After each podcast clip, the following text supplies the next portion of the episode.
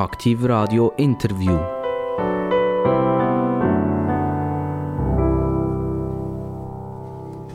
Aktiv Radio, das Interview mit den interessantesten Leuten in der Schweiz. Vielleicht sogar auf der Welt, wer weiß es. Die, die jetzt über Internet zuhören, die können ja aus Australien schreiben und sagen, jawohl, genau den haben wir schon lange mal hören wir haben ihn nicht nur sehen, sondern wir hätten ihn eigentlich mal persönlich hören Und das können wir jetzt leisten miteinander. Ich begrüße ganz recht herzlich einen SRF-Mann, also Schweizer Radio und Fernsehen. Er ist äh, relativ groß, er hat einen Bart, äh, er wirkt relativ jugendlich, er ist aber schon Jahrgang 1969, mhm. also so, so, wenn wir sagen, immer noch im, im reifen, guten Alter. Ähm, und man kennt ihn vom Freitag zu oben, eher später im Programm. Ich begrüße ganz, ganz recht herzlich den Sandro Protz, Moderator von der Arena bei SRF. Hallo Dani und hallo miteinander draussen, ob in Australien oder in Zuchwil um der Ecke. Schön, dass ich hierhin kommen und äh, Messe für die Einladung. Sandro, du bist wahrscheinlich vermutlich von Zürich gekommen, weil mhm. du bist ja auch in Zürich aufgewachsen mhm. und du lebst auch in der Region Zürich und du schaffst in der Region Zürich. Also du bist so ein typischer äh, Verfechter von dieser Wirtschaftsregion, wo wir immer so ein bisschen, ja sagen, nicht neidig heranschauen. Mhm. Aber das, die kommen ja ganz selten raus. Aber jetzt hast du in den Zug sitzen und du hast 55 Minuten Zug fahren um hier bei uns ins Studio in Zuchwil im Kanton Solothurn zu kommen. Wie ist die Zugfahrt gelaufen? Die Zugfahrt ist so verlaufen, dass ich, wenn ich das meistens mache, wenn ich länger im Zug unterwegs bin und doch häufiger rauskomme, als jetzt der Aschi gemacht hat, äh, dass ich mich in ein Dossier eingelesen habe. Und das ist heute ein 75-seitiger Bericht zum Thema Agrarpolitik gewesen, wo Mittwoch Donnerstag im Parlament verhandelt wird. Und weil ich als Städter, der zwar eine gewisse Affinität zum Land hat, aber gleich nicht der Profi bin und gleich alles wissen bis dann allenfalls eine Arena zu dem Thema anfängt, habe ich mich dort rein äh, gelesen und äh, und nicht so viel aus dem Fenster rausgeschaut. Also von dem her habe ich jetzt von der Region nicht viel mitbekommen, aber ich muss sagen, ich habe ja doch auch zwei Jahre bei CA Media geschafft in Baden und Umgebung und habe dort äh, doch in dieser Zeit viel Kolleginnen und Kollegen aus der Region getroffen und auch mitbekommen, was sie über die Region berichten. Wie, wie geht es dir, wenn du im Zug sitzt? Sitzen Leute nebenan, die ja. sagen, ich, den, den kenne ich von irgendjemandem. Ist jetzt das der Kollege, den ich früher mit ihm zusammen geschafft habe? Mhm. Oder, oder, oder wer ist das?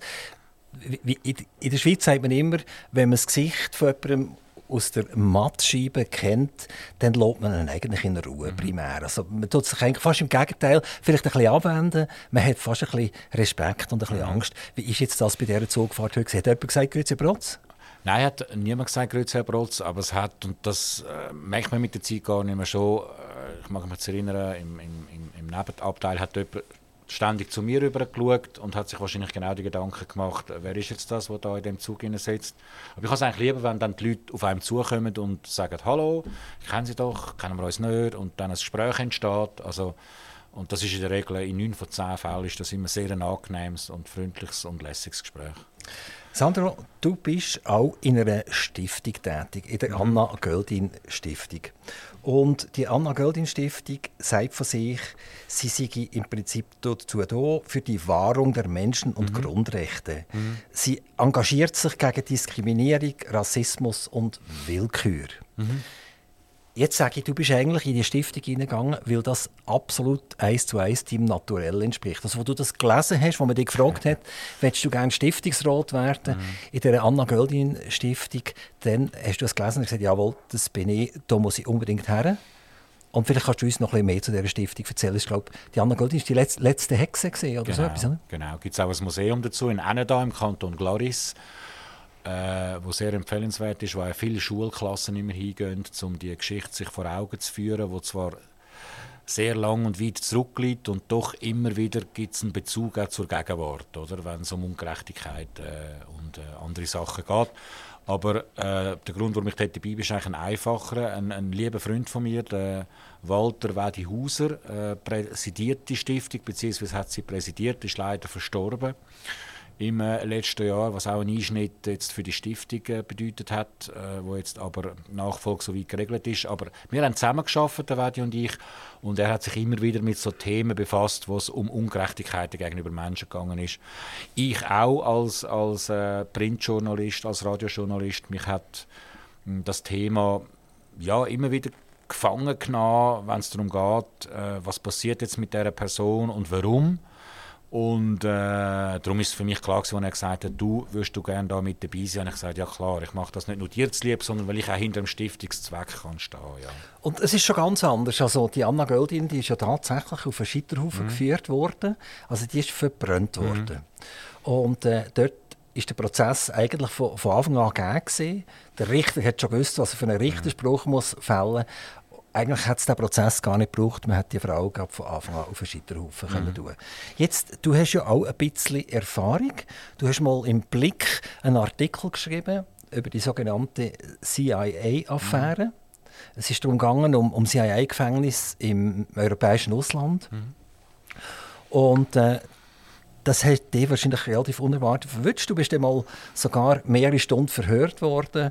Äh, du hast gewisse Geheimnisse verraten, die man nicht darf verraten Hast du damals dich so ein bisschen gefühlt wie Anna Göldin? Einfach, du bist nicht gerade auf den Scheiterhaufen geführt worden, mhm. aber hast du so ein bisschen das Gefühl gehabt, jetzt läuft der Prozess ab, wo ich schwierig wird haben, überhaupt Recht zu bekommen?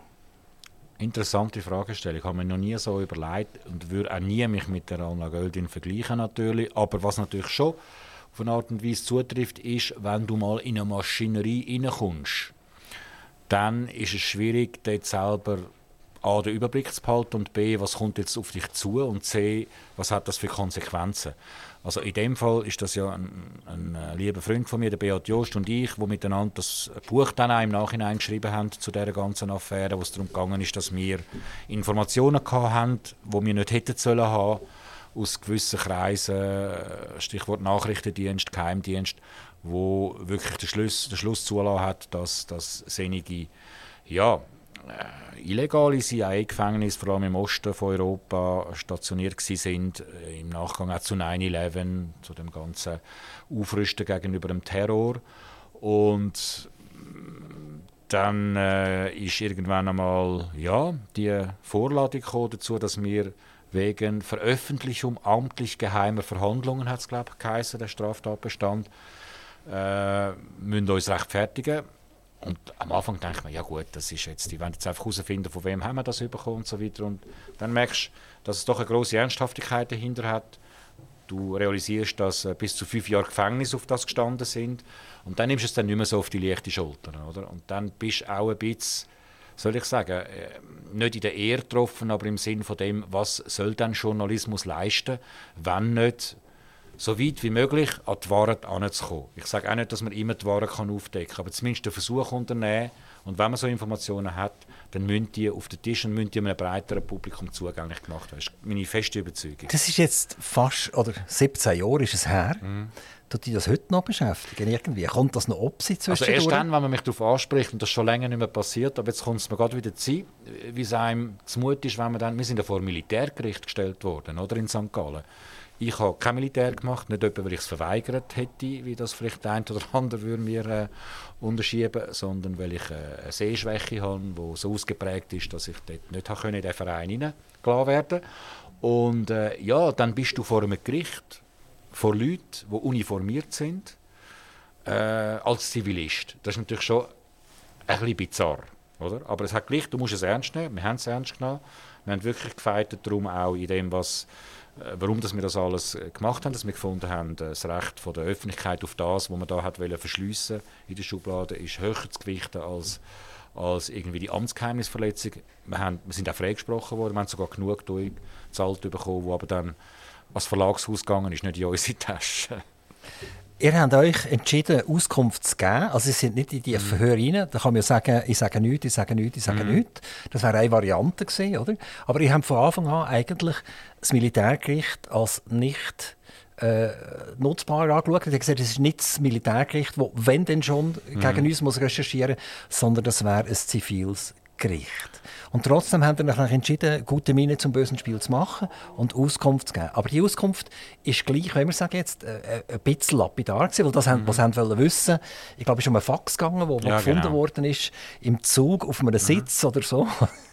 genau. Unter dem Sitz. Un, un, unter dem Sitz, Entschuldigung, ja. muss da schon präzise sein. Okay, also es gibt ja manchmal am Sonntag zu oben einen Tatort.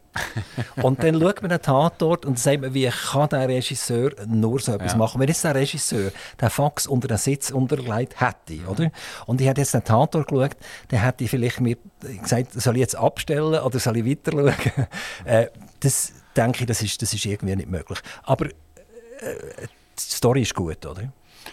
Ja, ich glaube nicht, dass es darum geht, äh, ob die Story insgesamt gut ist, sondern was steckt hinter der Story und auch nicht, wie sie zustande gekommen ist, sondern was ist das, was auf dem Tisch liegt. Und das mag mich jetzt ein bisschen im Nachhinein, wenn ich über das nachdenke, wenn es wirklich schon lange her ist, äh, es ist eine Schweizer Spezialität, dass man lieber darüber redet, wie ist etwas zustande gekommen, wer hat wem was gegeben, wer ist die Quelle, ist alles wichtig, oder? Ist immer wichtig, woher etwas kommt, aber im Endeffekt wird mir dann ein bisschen zu wenig über über das geredet, was schließlich auf dem Tisch ist. Oder? Ist das legitim, dass äh, auch dort mal die Schweiz, der Staat, das VBS Kenntnis von diesen Aktivitäten hat, im zumindest äh, dunkelgrauen Bereich bis illegalen Bereich und ob das, ja, die Diskussion haben wir führen. Das ist darum eben, wenn es ein Thema gibt, das mich in meinem journalistischen Dasein immer wieder bewegt hat, ist schon das Thema Menschenrecht. Ja. Was ist schlussendlich daraus resultiert? Sind die Gefängnisse aufgedeckt worden? Hat man plötzlich gewusst, dort und dort ist jetzt so ein Gefängnis tatsächlich? Hat das Konsequenzen gehabt für, die, für die Amerikaner? Haben sie das eine oder andere Gefängnis müssen zumachen Oder ist man zur Tagesordnung übergegangen und äh, man hat es vergessen? Also ich muss jetzt ehrlich sagen, was am Schluss dann aus dem einzelnen Gefängnis in Rumänien und so weiter passiert ist, äh, die einen hat es nicht mehr gegeben. Ab dem Moment, das hat sicher nichts mit uns zu tun gehabt, sondern ab dem Moment, wo ein Umfeld gewusst hat, das ist da, ist dann auch für die, die es betrieben haben, nicht mehr interessant gewesen, weil es sollte ja, soll ich sagen, ohne dass äh, die Augen von der Öffentlichkeit darauf schauen, äh, sollen geführt werden und, und betrieben werden. Also, ja, aber eben, das ist wirklich, für mich ist äh, nicht eine alte Gamelle, aber doch schon, es ist einiges in der Zwischenzeit anders auch noch passiert. Ja. Wir stecken ja mit drin in der äh, Problematik Geheimnisverletzung. Hm. Also man hat dir vorgeworfen, du und die Kollegen, ihr habt militärische Geheimnisse verraten. Wir haben einen Bundesrat, wo man vorwirft, er hat zusammen mit seinem äh, Kommunikationsverantwortlichen ebenfalls gewisse Geheimnisse verraten und, und, und weitergeben. Wenn du jetzt so über deine sagen wir 30 Jahre mhm. oder so äh, Journalismus drüber schaust, schaust du diese Geschichte eher als, als naja, okay, ist wieder einer mehr, der ein Geheimnis weitergeht, an, weil das passiert jeden Tag 50 mhm. Mal. Oder schaust du die Sache das frage ich jetzt sich der. Sandro Brotz privat und nicht der mhm. Arena-Moderator, doch eher als, als etwas an, wo, wo man sollte näher anschauen sollte damit die Schweizer Bevölkerung Bescheid weiß. Es ist ja wie bei der Arena, mhm. dort hast ja du auch den Anspruch, du willst den Leuten eigentlich mhm. den Teppich ausrollen und nicht, dass etwas unter den Teppich unter mhm. wird sondern es soll an die Öffentlichkeit gehen. Wie siehst jetzt du so einen Fall? Vielleicht darfst du nicht direkt zum, zum Bundesrat per se Stellung nehmen, aber so generell, mhm. wenn, wenn aus dem, aus dem Bundesratszimmer äh, permanent, egal jetzt von welchem Bundesrat, irgendwelche News an irgendwelche Journalisten weitergetragen werden. Sehr spannendes Thema, weil es am Schluss auch den Kern von der investigativen Recherche betrifft, oder? Wo wir als Journalistinnen und Journalisten auch nicht angewiesen sind, aber doch auch davon profitieren, dass Informationen, die hinter verschlossenen Türen miteinander etwas ausgeheckt, diskutiert oder beraten oder beschlossen wird, auch den Weg an die Öffentlichkeit finden. Das ist so wie ein Teil, oder? Dass, dass Journalismus auch von Indiskretionen lebt, von Whistleblower lebt, von Leuten lebt, die Informationen weitergeben, äh, wo vielleicht andere aus dem Umfeld nicht wollen, dass sie weitergegeben werden. Das ist so der eine Teil. Aber der andere Teil ist natürlich dann schon auch, dass es sich da um eine äh, ehrwürdige Institution namens Bundesrat handelt, wo äh, ja wie auch immer, auf welchen Weg auch immer und wer immer auch davon gewusst hat, oder? Das sind alles so Fragestellungen, die man noch nicht mit äh, Sicherheit kann, kann beantworten, den Weg an die Öffentlichkeit gefunden haben aus der Corona-Zeit. Äh, die zwei, drei Jahre, wo man glaube alle so nicht mehr zurückwenden in dieser Form, wo, wo äh, ja, Öffnungsschritte stattgefunden haben, wo dann, und das ist mir ja schon dort aufgefallen, also ich meine, wir haben dem intern bei uns gesagt, jetzt findet wieder die öffentliche Vernehmlassung statt, oder? Am Dienstag haben gewisse Medien schon gewusst, was am Mittwoch im Bundesrat diskutiert worden ist und haben das publik gemacht. Fair enough, gehört dazu, finde ich, muss man machen. Also wenn du Informationen hast, gib sie weiter. Äh, und, und wer sich jetzt da in welcher Form strafbar gemacht hat, muss ich dir ehrlich sagen, kann ich jetzt für mich auch noch nicht abschließend beantworten. Ich weiß, dass es drei Sonderermittler hat, die tätig sind in dieser Angelegenheit. Es sind glaube erst zwei. Ja, also ein dritter sollte Der, der dritte ist, sind wir noch nicht so ganz sicher, ja. ob er kommt oder ja. nicht. Aber das zeigt ja schon ein bisschen die Dimension auf. Ob es dann überhaupt so eine große Geschichte ist oder nicht, sei dahingestellt.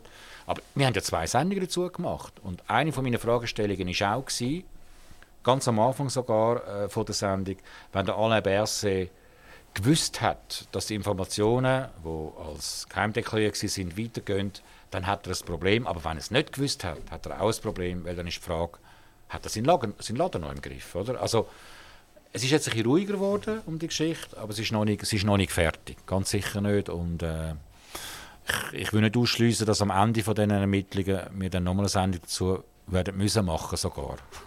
es ist eigentlich das Gleiche passiert wie bei dir. Also CH Media hat die Informationen dann publiziert, die sie bekommen haben. Mhm. Und dort würdest ja du, so wie du argumentiert hast, mhm. auch sagen, wo sie die Informationen hatten, haben sie müssen rauskommen damit. Ja, also ich meine, das ist ein Teil vom Journalismus, dass er nicht nur einfach abbildet und wiedergibt, was irgendwie Informationen rum sind, sondern dass er auch äh, letztlich ein Teil soll in Investigation äh, investieren. Das heißt, an Informationen und Sachen anzukommen, wo man halt ein bisschen mehr Schnuff braucht als die Pressemitteilung vom Departement XY lesen, oder? wo man Kontakt braucht, wo man Informanten braucht, wo man, wo man äh, weil man jemanden seit längerer Zeit schon kennt und ein gewisses Vertrauen zwischeneinander ist, dann auch die Informationen überkommt. Also ich kenne die Spiele natürlich selber alle auch, oder? Aber ich glaube, wie, man sollte wie nicht mit, mit äh, Kanonen auf, äh, auf Spatzen schiessen, als umgekehrt etwas nicht anschreiben, wenn es dann wirklich gravierend war. Oder? Und es ist natürlich Kollegialität vom Bundesrat, das hat man ja gesehen. Ich meine, die Sitzung, wo der Bundesrat darüber geredet hat, wie er damit umgeht, hat der Berse, der Bundesrat Berse fast wie ein Schulbub aus dem Zimmer raus müssen und draußen warten, bis sie fertig sind. Also, das zeigt schon auch, dass sie das sehr wohl ernst nehmen. Ja, er ist sich 30 Jahre jünger vorgekommen, so wie in der Schule. Oder? Aber sie haben ihn weißt, nicht in die Ecke gestellt, oder? sondern nur aus dem Zimmer raus. Ja. Äh, bei mir am Mikrofon der Sandro Brotz, Arena-Dompteur und Arena-Moderator, Schweizer Radio und Fernsehen. Ähm, Sandro, du heisst richtig Alessandro, also vermutlich auch im Pass steht Alessandro. So ist es, ja. Genau. Und geboren bist du in Mendrisio, also im wunderschönen Tessin. Was ist passiert, dass du das wunderschöne Tessin verloren hast, äh, von der wunderschönen Wärme vielleicht so ein bisschen ins kalte Wirtschaftsumfeld in Zürich? Weißt du, was noch schlimmer ist? Und was ist passiert, dass der Sandro alias Alessandro praktisch kein Wort Italienisch kann? Oder? Das kommt ja auch noch dazu. Äh, meine Mutter ist aus dem Tessin. Also mütterlicherseits gibt es äh, Tessiner Wurzeln, väterlicherseits deutsche Wurzeln und äh, mein Vater und meine Mutter haben sich im Tessin kennengelernt, sind dann aber nach meiner Geburt, äh, nach einem Jahr sind sie schon in die Deutschschweiz gezogen, weil sie dort äh, wieder eine andere Anstellung hatten und darum bin ich eigentlich aber, nur ab, ein Jahr im Tessin. Aber deine Mama hat, ist äh, italienisch Muttersprache? Äh, nicht Muttersprache, Großmutter. Großmutter. Großmutter, ja, genau. Und die haben nie versucht, mit dem Alessandro Du triffst den Nagel auf den Kopf. Das ist etwas, was ich meinen Eltern eigentlich bis heute das Einzige, etwas vom Wenigen, was ich ihnen vorwerfe, ist, dass sie mit mir nicht sozusagen bilang also es, sind. Es ist ja ziemlich krass, du bist nachher nach Dielsdorf und Oerlikon ja. gekommen, oder? Also Oerlikon, wenn wir, wenn wir hier in der, im Ausland, so um Zürich herum, kann man sagen, oder Oerlikon gehören, dann sehen wir eigentlich viele Betonhäuser, äh, viel Grau, viele Strassen. Äh, ich sage dir, wie wir das jetzt ja. wahrnehmen, oder? oder? Aglo. Oder? das ist jetzt du gesagt. Ja, ja, Genau. Das, das Oerlikon ist für uns in der Nähe vom, vom Flugplatz irgendwie. Also, dort ist, man ist froh, wenn man fortfliegen kann dort, oder? Stimmt das? Nein, natürlich stimmt das nicht, weil wenn man dann dort wohnt, sieht man auch all die schönen Sachen, die es dort gibt. Und dass auch ein Quartierverein, was es dort gibt, sehr bemüht ist darum, äh, dass eben nicht so viel Beton nur hat. Was natürlich auch hat, ist klar, ich bin dort in einem Hochhaus aufgewachsen, im obersten Stock. Äh, von dem her stimmt das mit dem Beton wieder. Aber es hat dann ein paar Steinwürfe entfernt, hat es dann immer wieder äh, grüne Zonen und grüne ja, Möglichkeiten gegeben, wo du hast können ganz anders, äh, auch als Kind, gerade als Jugendlicher, als ich dort aufgewachsen bin, kannst du verweilen. Also wenn du jetzt würdest, äh, auf New York in die Ferien gehen ja. und jetzt triffst du jemanden an und müsstest dem schmackhaft machen, dass er eine Woche nach Oerlikon in die Ferien geht. Weißt, was, was macht er denn? Der, das Oerlikon ist sowas von wie man so schön sagt, trendy geworden plötzlich. Also wir haben gerade wirklich 100 Meter von uns entfernt gibt es Glattpark, das ist so eine, so eine Siedlung. Das ist praktisch ein eigener Stadtkreis, der dort entstanden ist, mit hunderten von Wohnungen, mit einem künstlichen Weiher. Unterdessen ist es nicht mehr so tödlich wie am Anfang. Es hat viele Kinder, wo wir sind im Sommer auch und so. Aber äh, Oerlikon ist, was soll ich sagen, muss manchmal nicht so wie die Stadt Zürich das manchmal versucht zu machen, äh, so ein bisschen, sich ein bisschen etwas ein bisschen cooler zu wirken, als man dann wirklich ist. Das hat Oerlikon nicht nötig. Ist, ist Oerlikon denn immer noch ein eigenes Dorf oder eine eigene Stadt? Oder ist es schon eingemeindet in die Stadt Zürich? Nein, nein, das ist ja selbstverständlich ein eigener, Stadt, also ein eigener Stadtkreis. Das schon. Ja, ja. Stadtkreis 11. Eben, ja. Es gehört ja, ja. zur Stadt Zürich. Es gehört zur Stadt Zürich, ja. Ah, das war nicht früher nicht so, gewesen, oder? Oerlikon war Oerlikon. Ja, und es hat einen schönen Spruch gegeben äh, vom Quartierverein, wo ich dort äh, vor über 30 Jahren meine ersten journalistischen Text geschrieben habe in der Quartierzeitung «Die Vorstadt», die ist nämlich aus Oerlikon gekommen, äh, ist der, der Claim gewesen, wie man heute sagen vom Quartierverein, in Oerlikon gibt es alles. Und ich finde, das trifft es eigentlich heute immer noch. Also wenn ich in New York jemandem begegnen würde, wo ich müssen erklären würde, würde ich sagen, kommst du alles über dort. Aber gibt es irgendein Museum oder irgendetwas, das man unbedingt muss gesehen haben muss? Also ich finde Freibadi äh, finde ich dort äh, das Schönste, also mitunter etwas vom Schönsten, wo das Freibad Alamos das Mösli, wie wir als Kind damals gesagt haben, das ist wirklich äh, eine Oase gewesen. Also, alle, die jetzt zugelassen haben, macht das halt nicht der Moment gerade. Macht ja. eine Woche mal Ferien in Oerlikon, dann wisst ihr, von was der Sandro Brotz redet. Und ich mache heute dann auch eine Führung. Also, wenn sich bei mir anmelden kann, Das könnte auch... schief rauskommen, ja. dann hast du es zu tun bei den nächsten sieben Jahren, oder? In Oerlikon Führungen zu machen, oder? Wirst du Stadtführer und dann musst du aber deinen Job künden. Ähm, Sandro, du hast mal eine KV-Lehre gemacht, mhm. und zwar bei der Firma Möwenpick mhm. AG. Ist das Möwenpick damals, wo Möwenpick eben noch Möwenpick mhm. ist, ist ja nachher alles verkauft worden und äh, ist, ist in Wein aufgesplittet worden und ein paar Restaurants, die gibt es auch wieder nicht mehr und so weiter. Genau, der Glassenname mhm. ist aufgekauft worden, das ja. macht jetzt auch irgendjemand anders. Aber damals, wo du bei Möwenpick warst, mhm. ist Möwenpick noch Möwenpick. Also ist sozusagen auf dem Peak gewesen, oder? Es ist dort, ich Uli Prager auch einmal aus der Ferne und Jutta Prager, seine Frau aus der Nähe, erlebt, wo sie mal auf Inspektion gekommen ist. Im äh, Möwenpick Dreikönighaus hat das geheißen, heisst es heute noch, hinter dem äh, Paradeplatz. Mehrere Betriebe, ein Beef-Restaurant, äh, ein einfaches Restaurant zum über den Mittag, eine Cafeteria und so weiter. Und da hat sie ihren Besuch Tage vorher schon angekündigt und dann ist, obwohl sonst schon immer alles sauber war, ist der, ist der Betrieb sowas von nochmal auf äh, Vordermann und Vorderfrau gebracht worden. Aber es ist tatsächlich dann, ich habe immer die Geschichte verfolgt, weil ich auch es bewundernswert finde, wie das der Uli Prager dort mal gemacht hat, oder? Äh, ja, eine Idee gehabt, sie umgesetzt, ein kleines Imperium daraus gemacht und nachher ist dann das Tafelsilber tatsächlich verscherbelt worden, oder? Anders kann man es nicht sagen. Und ich habe bis heute noch so eine Affinität zum Gastgewerbe, zur Hotellerie. Ich hätte mir gut vorstellen auch nach meiner KV-Lehre dort, wo ja nicht nur bedeutet hat, du tust irgendwie Zahlen biegen, du bist über den Mittag servieren. Du hast, ich mag mich erinnern, ich bin monatelang im, im Schotterrock rumgelaufen, weil es dort eben das Beef-Restaurant gegeben hat, wo man die Leute so hat müssen am Tisch führen, erste Drinks bringen und so weiter. Im Moment habe ich das äh, was soll ich sagen, seltsam gefunden, in einer KV-Lehre so Sachen zu machen. Im Nachhinein muss ich sagen, super habe ich das gemacht, weil das hat auch mein Interessen und, und für mehrere Themengebiete und für Menschen hat das, äh, hat das geholfen. Familie Prager hat äh, im Engadin am Silsersee ein wunderschönes Schloss Stimmt, gehabt, ja.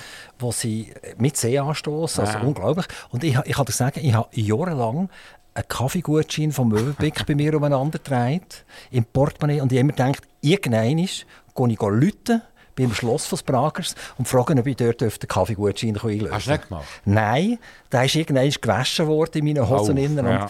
und, und damit habe ich das leider verpasst. Ja, aber ich bin überzeugt, er wäre sicher einer, der dich nicht abgewiesen hätte. Also der hätte wahrscheinlich wirklich noch, vielleicht vom, vom Personal einen Kaffee machen lassen. Das ist ja bei der Familie von Fink noch gelandet, die ganze Ja, ja, August von geschichte Fink, oder? ja.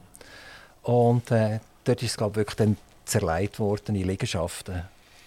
Aber den Wein gibt es, noch.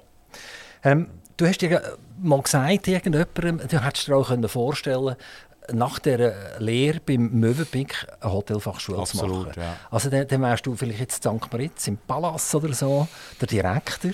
Lieber im Ausland irgendwo. Das hat mich gereizt. Das Internationale an dem, an dem Hotel, an dem äh, Gastgewerbe, oder, wo man tatsächlich Gastgeber ist. Und Möwenpick hat dort mal, und das habe ich faszinierend gefunden, Hotels im Libanon gehabt. Äh, und, und, und in Jordanien und einfach an Orten, wo man sonst, äh, was soll ich sagen, gemeinhin nicht hinkommt, oder? Und äh, darum wäre das durchaus im Bereich des Möglichen gelegen, aber bei uns ist dann ganz konkret, äh, es ist, es ist äh, nicht finanziell, es ist einfach zu viel gewesen, oder? Also anstatt im teuer gewesen, Libanon die Hotelfachschule dort zu bist ja du nachher bei einer Quartierzeitung gelandet, Ja. oder? Also das kann man ja fast vergleichen, oder? Auch dort werden Sch- Scharmützel geschossen Ja. zwischendurch. Äh, machst du dich an die Zeit bei dieser Quartierzeitung Ja, erinnern? Ja, sicher. Also ich meine, der Mann, der mich eingestellt hat, war der Ernst E. Büchi, äh, SVP-Kantonsrat in Zürich, wo selber eben die Quartierzeitung hatte. Ist dreimal in der Woche rausgekommen, einmal in Grossauflage. Und die haben einen Volontär gesucht und ich habe wirklich mir die Finger wund geschrieben äh, an alle Verlage und gehofft, dass ich irgendwo reinkomme. Nachdem ich mich dann entschieden habe, ich mache jetzt nicht Hotelfachschule, sondern ich will Journalist werden. Ich habe so viele Absagen bekommen und, und äh, Bücher Ernst E., äh, wo ich bis zum Schluss mit dem Persil bin, hat mir dann die Möglichkeit gegeben und gesagt, jawohl, probieren wir es mit Ihnen. Und dann habe ich festgestellt, als ich dann drin war, dass eigentlich er, ein Festredakteur und ich die Einzigen sind, die die Zeitung machen.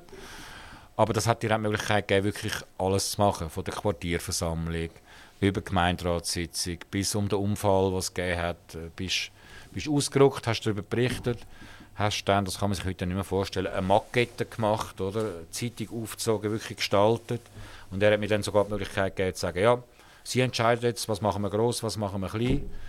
Und, und dann bist du mit dieser Makete unter dem Arm auf Weinfelsen in die Druckerei und, und hast das äh, in Umlauf gebracht, wo du da eine Woche daran geschafft hast. Also ich schreibe auch ab und zu wiederum mal für eine Zeitung und ich bin immer ein bisschen brüskiert, dass die meinen Stil nicht so lieben, dass ich das zurückbekomme und dann muss ich das korrigieren Ja. und dann schicke ich es wieder und dann müssen wir es noch einmal korrigieren und dann sage ich jetzt, wo ich eigentlich nicht mehr, dass es abgedruckt wird, jetzt ist es nämlich gar nicht mein Text, jetzt ist es nämlich euer Text.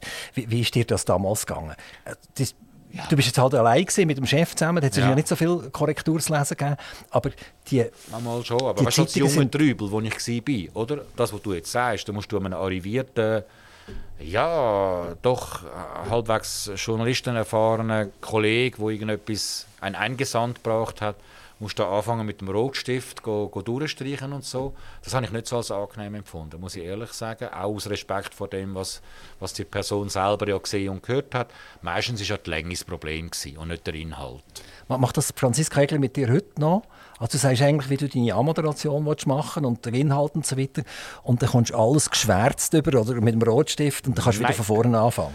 Also muss vielleicht die Zuschauerinnen und Zuschauer sehen, Zuhörerinnen und Zuhörer, um es richtig zu sagen. Also wir haben eine Kamera hier im Studio, also man kann, man kann okay. zuschauen, oder? Ah, also, das habe ich nicht gewusst. Aber aber äh, wa- wahrscheinlich sind nicht so wahnsinnig viele Leute am Zuschauen, kann ich mir vorstellen. Auf jeden Fall, sie ist die Redaktionsleiterin von der Arena. Wir sind ein kleines Team, sechs Leute. Sie ist Chefin, ich ihre Stellvertreter. Und wir sind eigentlich die zwei, die immer in Kombination mit dem Produzenten Produzentin, die wechseln, bestimmen, was machen wir für eine Sendung, mit wem wollen wir sie machen, was machen wir für Themenblöcke. Und dann fange ich ab Mittwoch an, eine Art Drehbuch schreiben, wo ich versuche immer zu antizipieren, was sagt gegenüber, wenn du das fragst und wie geht es weiter, was haben wir für Einspieler. Das sind dann 10, 11 Seiten jede Woche. Und selbstverständlich, und Gott sei Dank, schaut die auch jemand an und lässt mich nicht einfach das machen, was ich mir vorgestellt habe. Und äh, dann, wenn sie Anmerkungen hat, die kommen in grün im Übrigen, nicht in rot. Das ist einfach ein bisschen angenehmer, aber es hat Anmerkungen dabei.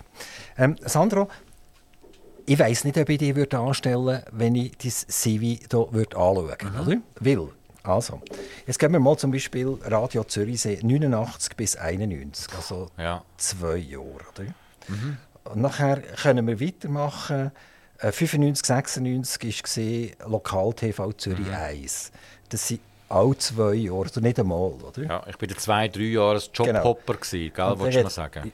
Ja, ich bin noch nicht fertig, oder? Ich bin, ich bin jetzt mit drin, oder? Also Tele Zürich, 96, 97, mhm. 97, 99 Reporter für die Rundschau mhm.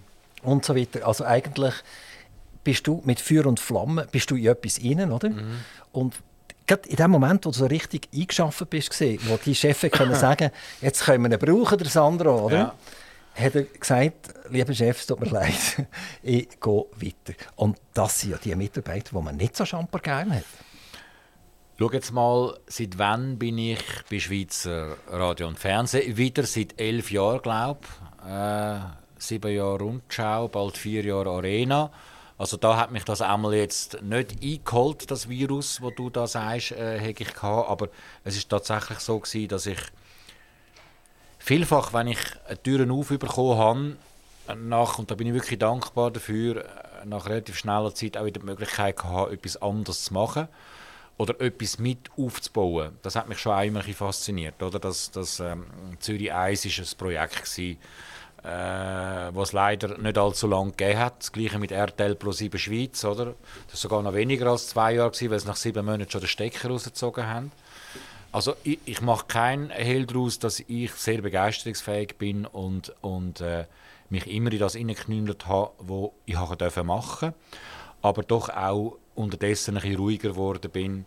Nicht, weil ich äh, den Hunger nicht mehr hätte, aber einfach, weil, ja, weil es für mich so stimmt, wie es ist. Und in dieser Zeit habe ich viele Erfahrungen können sammeln, aber bei einzelnen Projekten sind auch eingegangen. Darum ist, also nicht, hoffe ich nicht wegen mir, aber Darum ist dann auch der Schritt, dass ich halt weiter müssen gehen auch klar gewesen. Es sind ja Haufen Kollegen von dir im Sport zum Beispiel haben SRF verloren mhm. zu den Privaten. Und lange hat man ja gesagt, also wenn du mal bei SRF bist, dann bleibst du dabei, weil es geht ja nicht mhm. weiter. Also was, was wollte ich eigentlich noch, oder? Nein, anders kann ich gar nicht hergehen. Das scheint ein bisschen der Reiz zu haben vor allem vermutlich im, im Sportbereich. Ähm, wie, wie sieht das denn im Politikbereich aus? Könnte man, könnte man Leute mit einer Arena überhaupt äh, zu den Privatsendern bringen? Oder bist du ein bisschen stockt dort? Musst du bei SNF bleiben, wenn du Arena willst, treu bleiben? Oder wenn wir ja. sagen, der Philosophie treu bleiben? Gut, das sind jetzt gerade zwei, drei Fragen in einer gewesen, wenn ich mir die Merkung erlauben äh, Nein, ich würde sagen, es ist durchlässiger geworden, oder? Also der SRF als Olymp, wo man hat hingehen und dann dort pensioniert worden ist, das, Bild stimmt schon lange nicht mehr. Hat übrigens auch für mich persönlich nie gestimmt. Ich war ja schon mal Ende 90er Jahre äh, im, im, im, Schweizer Fernsehen, gewesen, dort mal, wo der Hannes Britschki noch die Rundschau moderiert hat. Oder? Wir sind auch bis heute noch befreundet und ich habe auch viel von ihm mitnehmen und lernen. Äh, aber gleichzeitig gibt es auch Wechsel und das ist auch okay so. Also, ich will nicht sagen, dass es viele Leute sind, wie du sagst, die vom Sport gewechselt haben. Aber senige, die halt schon länger im Haus sind und gerade mit diesem Übertragungsrecht, oder, wo ja auch eine finanzielle Geschichte ist, da hat jetzt unser Haus ein paar Mal müssen einschauen, so wie ich das aus der Ferne mitbekommen habe, Champions League und so weiter.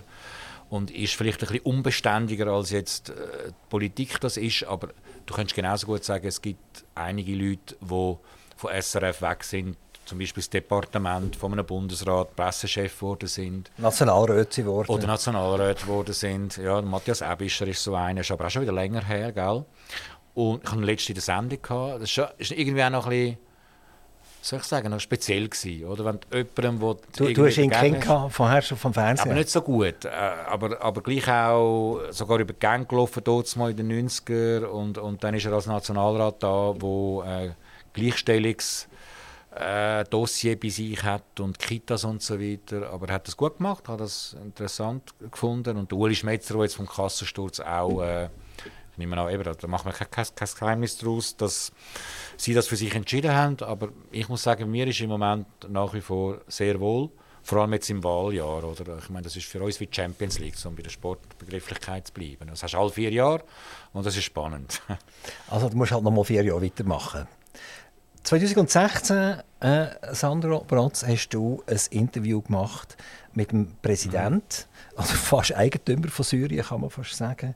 Äh, das ist im Oktober 2016 ist das gesehen und das Interview ist international gesehen worden und mhm. gehört worden. Das ist spannend gewesen, oder?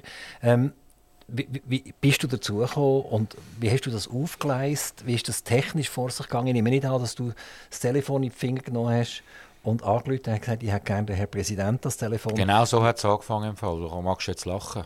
Schon? Ja. Aber du kannst ja kein Arabisch und so. Nein, aber du kannst zum Beispiel im Generalkonsulat von Syrien in Genf anrufen und genau das habe ich gemacht. Was muss man machen, dass man als Schweizer Journalist die Möglichkeit hat, mit ihrem Präsidenten ein Interview zu führen? So hat es angefangen. Und so sind die ersten zehn Telefone sind immer mal wieder mit dem Konsulat gewesen, bis man dann irgendwann einmal eine Telefonnummer vom Informationsministerium in Damaskus bekommen hat. Dann hat man dort sich die Finger wund telefoniert, bis man irgendwann einmal dann bei jemandem gelandet ist, wo man das Gefühl hat, ist jetzt wirklich eher in der Nähe äh, vom Präsidenten als andere, die wir vorher dran hatten.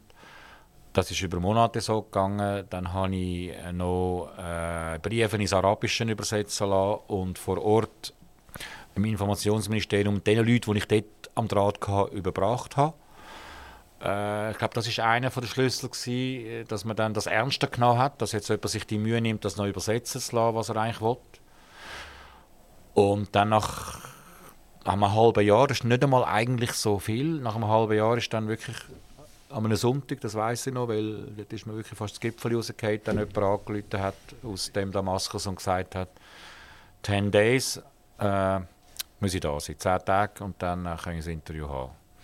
Wie, wie, hast du das eigentlich aufgeleistet? Wieso hast du das überhaupt wählen? Ich meine, ja. man, man könnte sagen, na ja, wieso soll ich mein halbes Leben opfern, mhm. sechs Monate lang, nur um an ein Interview, mhm. wie, wie, viele Minuten ist das Interview nachher tatsächlich? 22 Minuten. 22 Minuten. Ja.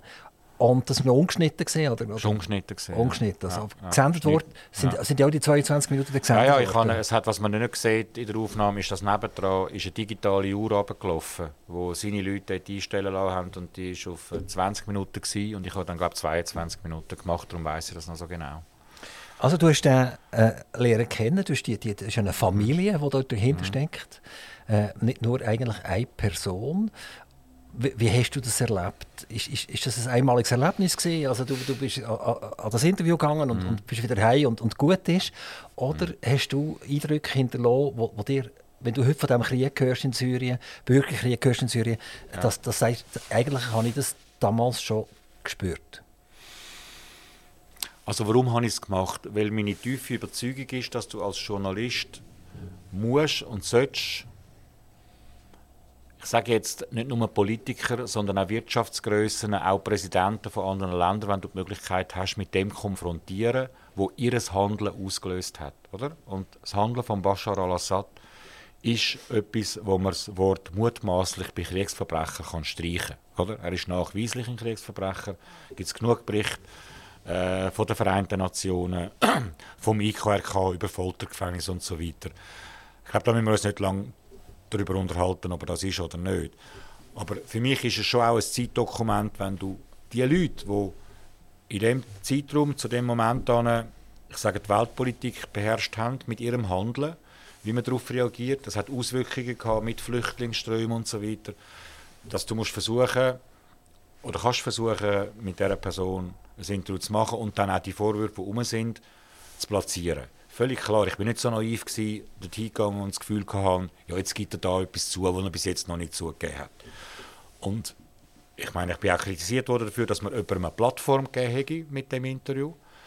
Ich muss einfach dazu sagen, wir haben das Interview eingebettet in eine eigene spezielle Sondersendung, wo das Interview dann und Aussagen daraus auch nochmal analysiert worden sind von Leuten, die äh, in diesem Raum äh, mehr als nur eine Ahnung davon haben. Aber ich muss jetzt ehrlich sagen, wo jetzt gerade das, äh, das Erdbeben war in der Türkei und in Syrien, ich war in beiden Ländern schon ein paar Mal gewesen, und ich habe bei beiden Ländern an Leute gedacht, die ich dort getroffen habe. Weißt, hat es jetzt die hoffentlich nicht bereicht? Wie geht es jetzt denen? Und äh, ist der Basar noch dort äh, oder steht er nicht mehr dort? Was ist, was ist mit unserem Fahrer, der uns dort äh, von, von Beirut nach Damaskus gebracht hat? Hast du nicht hinfliegen können? Ich habe so viele Begegnungen gehabt mit Leuten, die mir viel nachhaltiger in Erinnerung sind als das Gespräch mit, mit, dem, mit dem Assad selber. Von, von Syrien redet man ja sehr oft von Stellvertreterkrieg. Also wenn man mhm. schauen, in, in Syrien, wer dort alles umhängt.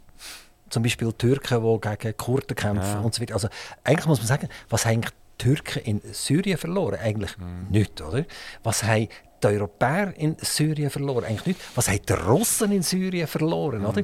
Also, das, die würden gescheiter an einem Tisch sitzen und miteinander, ja. der eine das Bier und der andere hat Mineralwasser, wenn er keinen Alkohol darf trinken, miteinander trinken und in Ruhe miteinander. Aber eigentlich läuft in Syrien so ein richtig typischer Stellvertreterkrieg ab. Oder? Wir haben das, wir haben das früher mal mit den Amerikanern äh, in Vietnam. Du hast bei der Ukraine auch eine ähnliche, ein, eine, eine ähnliche Situation. Ja. Ich habe gerade erfahren, dass äh, die deutsche Panzerhersteller in, in DAX aufgenommen wurden, weil sie mhm. dermaßen Umsätze machen, dass sie grösser sind wie die mhm. anderen. Also einer geht zum DAX aus, das ist der deutsche Aktienindex. Und die, und die, kommen, Rheinmetall kommt jetzt rein und äh, das spricht ja an und für sich Band.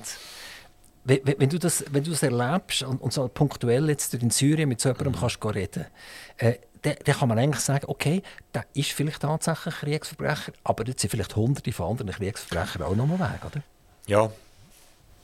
Wenn ich jetzt all das, was du sagst, zu Recht auch anmerkst und wir über das allein könnte mehrere Stunden reden, warum ist etwas wegen wem zustande gekommen, warum, was ist der geopolitische Hintergrund, äh, was sind wirtschaftliche Interessen dahinter und so weiter, dann gibt es wieder so zwei Varianten.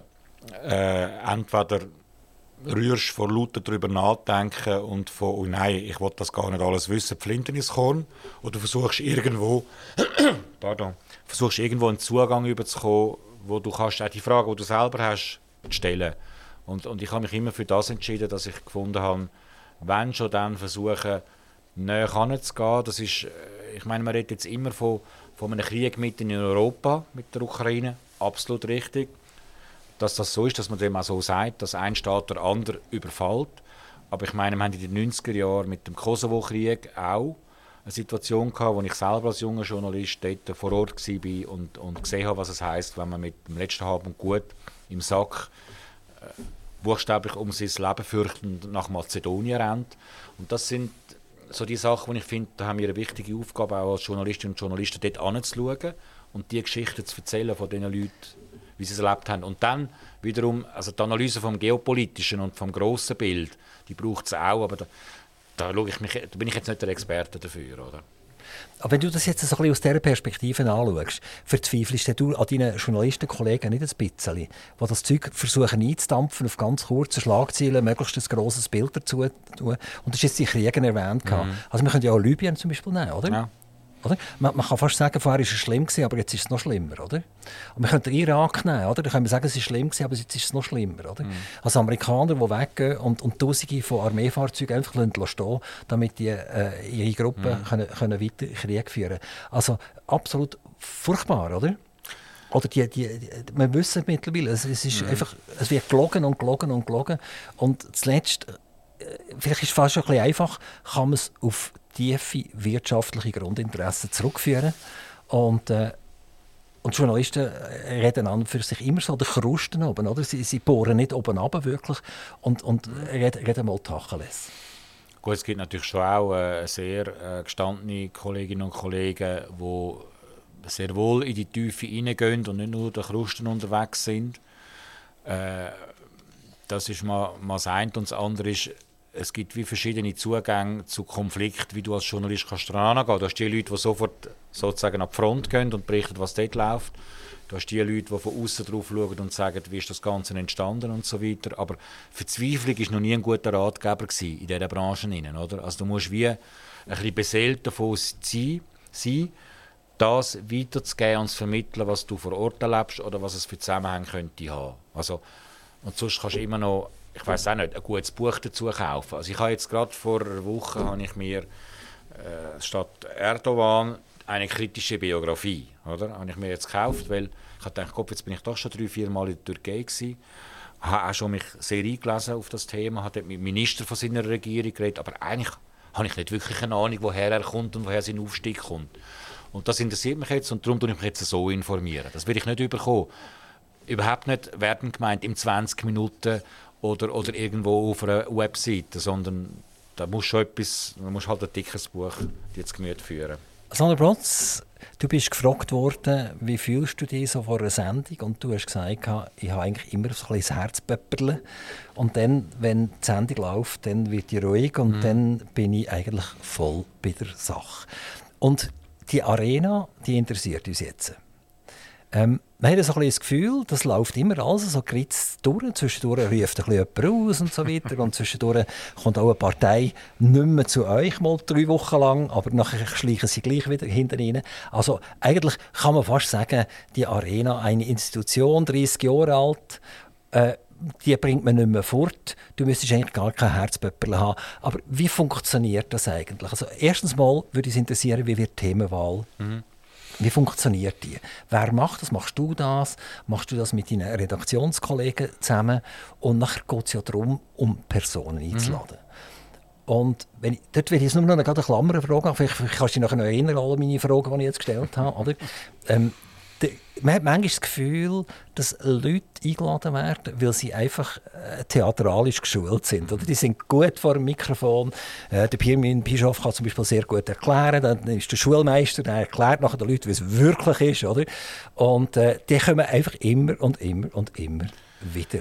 Und ich habe ganz viele Nationalräte jetzt dürfen hier am Mikrofon, wo du jetzt stehst, begrüßen und die haben sich eigentlich ein bisschen beschwert, dass nicht über dich jetzt persönlich, ja. oder, sondern über SRF, dass eigentlich äh, Leute genommen werden, die mit der Sache so direkt eigentlich gar nichts zu tun haben. Also, Frage Nummer eins. so viel zu dem zu sagen.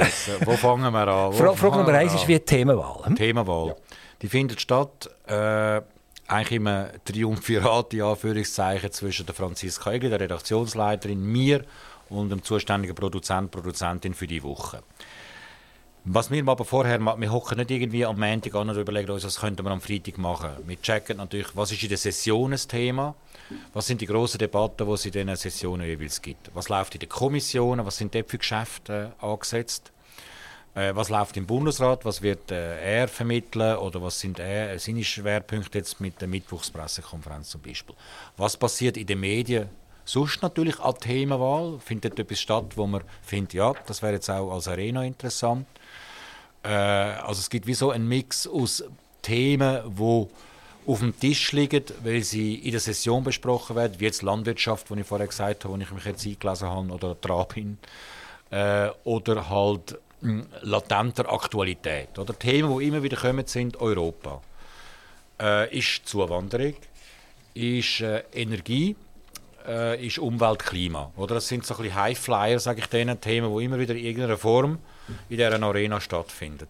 Aber halt immer mit einem neuen, anderen Zugriff. Oder? Weil jetzt irgendein gewisser Vorstoß, irgendeine Idee, irgendeine Initiative genommen ist. Und dann gibt es die Abstimmungssendungen. Das ist auch ein wichtiger Pfeiler von uns äh, als Service Public Institution, wo man wirklich Monate voraus schon versucht, mit den Komitees zu Gang zu kommen, äh, wer sie dann für die Sendungen sehen. Also das ist ja der einzige Moment, wo ein Komitee kann selber sagen kann, wir würden gerne mit dieser Person auftreten, wir würden das prüfen, wenn es keine inhaltlichen Gründe gibt, die dagegen sprechen, ist die Person dabei. Aber sonst gehen wir, und das ist schon der nächste Punkt, Gästeauswahl auf die Leute zu und fragen sie an, äh, ob sie weil sie halt zum Beispiel der entsprechenden Kommission sind. Das ist mal eine Antwort darauf, dass man nur die Lautsprecher sozusagen von der Parteien ins Studio hineinstellen. Also wenn es bei uns um Gesundheitspolitik geht, dann wirst du in der Regel niemand von der Wirtschaftskommission WAC im Studio hören, sondern jemand, der dort dabei ist. Aber Und, das ist jetzt genau die Frage, oder? Ja. Wer, wer wählt er aus, oder? Mhm.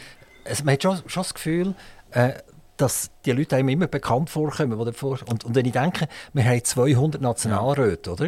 Die in den verschiedenen Kon äh, und Kommissionen sind. Und Ständeräte. Ja, da haben wir ein paar Ständeräte, ganz genau, genau. Da haben wir noch ein paar Bundesräte und so weiter. Aber es sind eigentlich schon wiederholend gleiche Gesichter. Ich, ich, ich, ich weißt, das Verrückte ist, wir haben ja für uns eine genaue Buchhaltung, weil das höre ich ja nicht und höre mir nicht zum ersten Mal. Wir haben wirklich, wir könnten genau sagen, wer wie viel Mal zu welcher Sendung mit dabei war.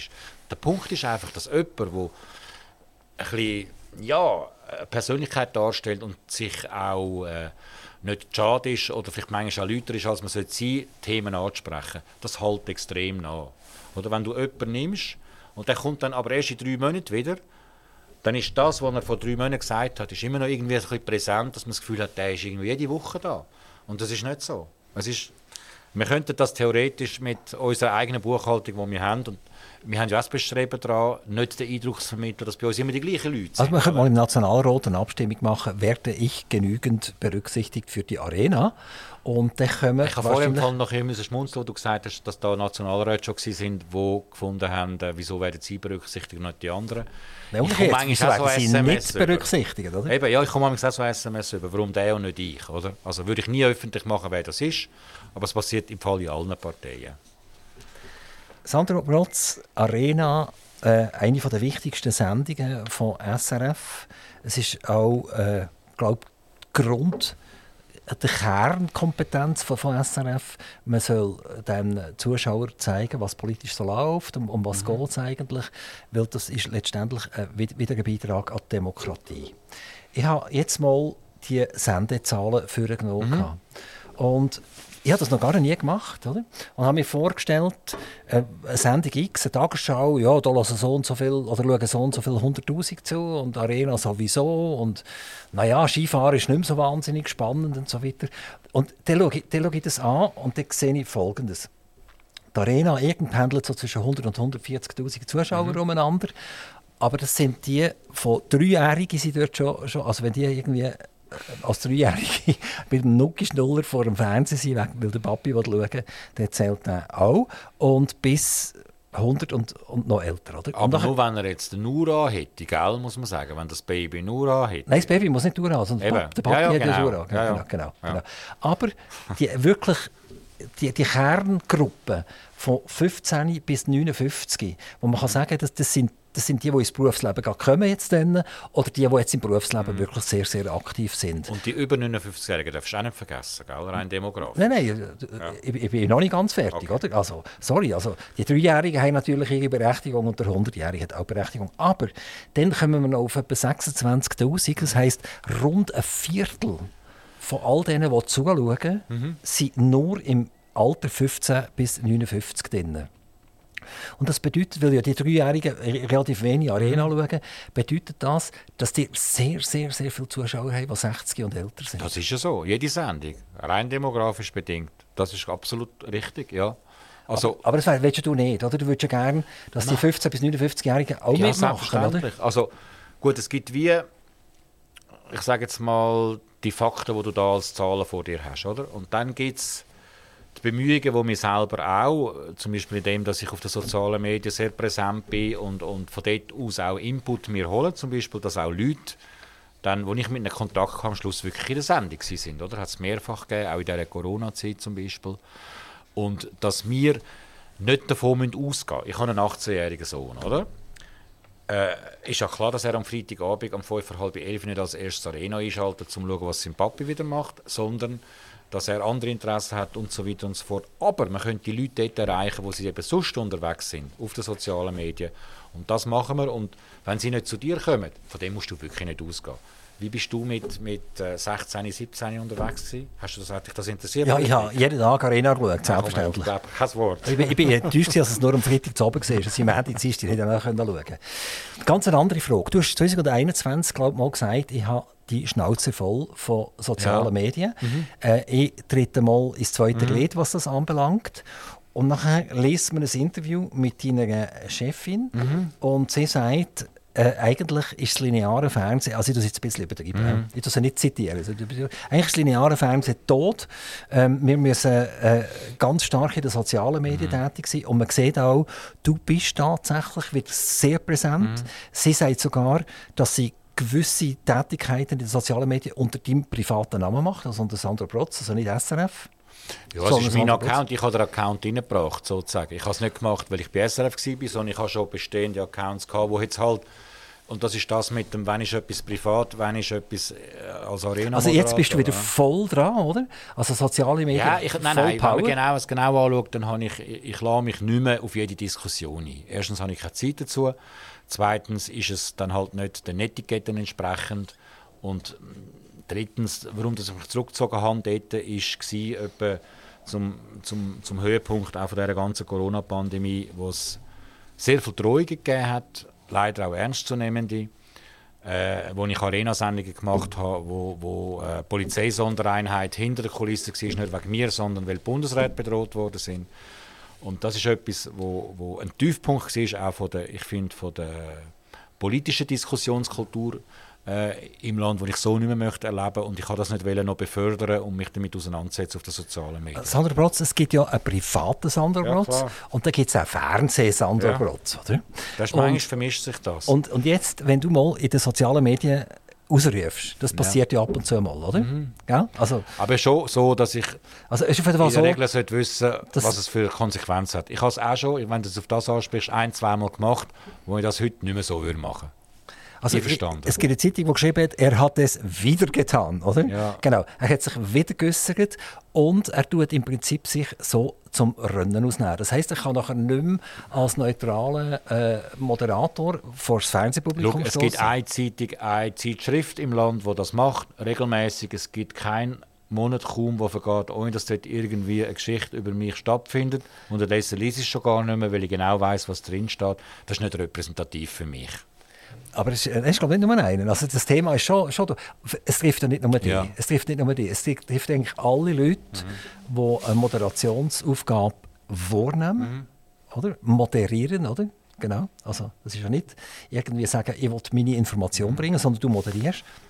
Und trotzdem hat man ein Privatleben und will sich mit Moll zwischendurch äußern, oder? Man will sich nicht immer zurücknehmen. Ja, nein, also die, es geht mir nicht um das, dass ich dort irgendwie Lust habe, meine eigene Meinung irgendwie kundzutun, sondern ich finde, und das machst du auch in dieser Sendung, du versuchst auch bei mir etwas rauszukützeln oder ein bisschen, äh, dort ein bisschen äh, strenger zu fragen oder mehr äh, ein Schräubchen anziehen, das gehört ja auch alles dazu. Aber ich finde, moderieren 2023 ist nicht moderieren 1983, oder?